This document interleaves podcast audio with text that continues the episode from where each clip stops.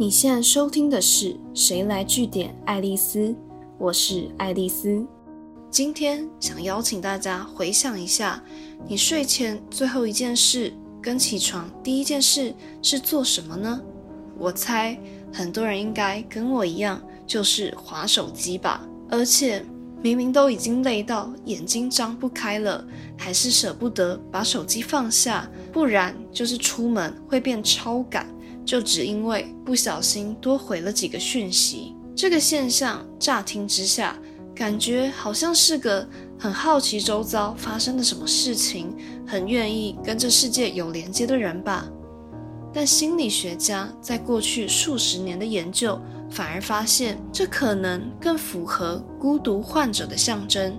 尤其当离乡背井来念书、求职的人越来越多。一个人租房子的独居形态也越来越常见，懒得社交的被边缘化感受就因此开始逐渐蔓延。但这长期下来可能会对身心健康造成伤害。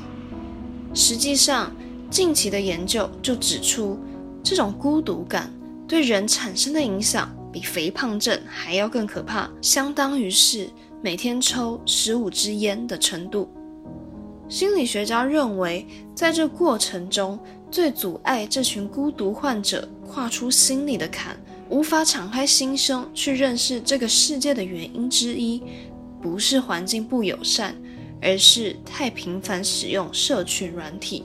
成天挂在网络上，只想看看大家的 Instagram、大家的 Facebook 发了什么动态，好像没必要一定要跟谁互动，更不需要约出来聊天。这样的消极心态，简单来说，他们就是没那么在意实际的互动，所以虚拟世界的自由跟弹性，不用亲自见到本人才能聊天的社群媒体，更让这群人感到舒适，随时都可以说走就走，说消失就消失，反而更吸引人。不过，如果你发现你有我刚提到的征兆，想要改变这样的习惯和生活形态的话，可以给大家三个建议。首先，科技工具方便归方便，但要小心不要被绑架。我的意思不是要严格限制自己不能用社群软体聊天，而是你要有原则、有智慧的使用。例如，你觉得有个朋友的讯息很重要，一定要回的话，那就好好的回复他。不要只传一些贴图和表情符号给对方，或是从头到尾只讲一些很五四三在打哈哈的乐色话，因为这只会让你越来越空虚而已。你该做的是有意识的选择你的聊天对象，而且宁缺毋滥。关于这一点，后面会解释为什么实际交流比社群互动更重要。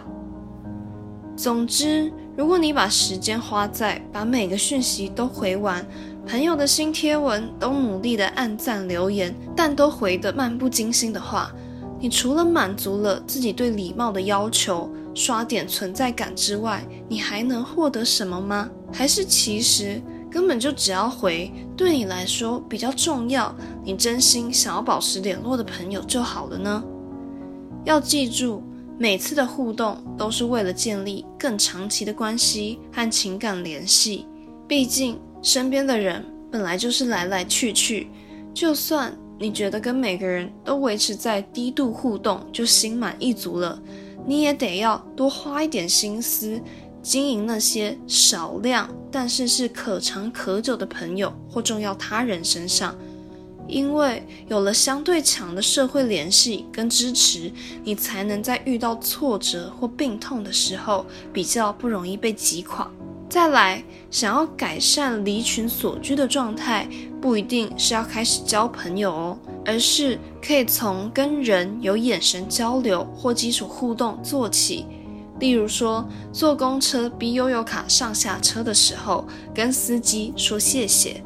或在咖啡厅点餐的时候，跟店员询问最推荐的餐点等等。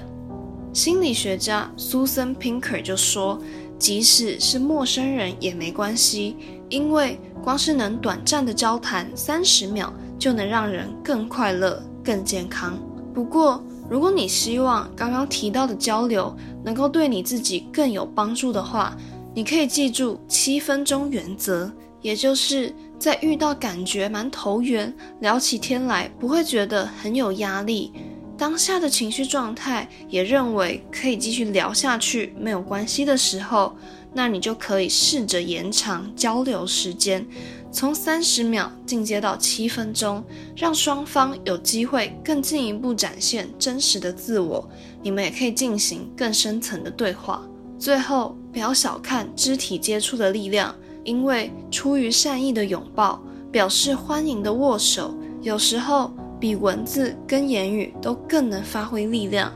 不止可以传递温暖，还可以减轻压力，增强抵抗力。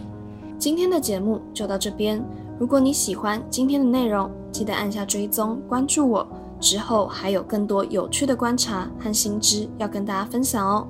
谁来据点爱丽丝？我们下次见。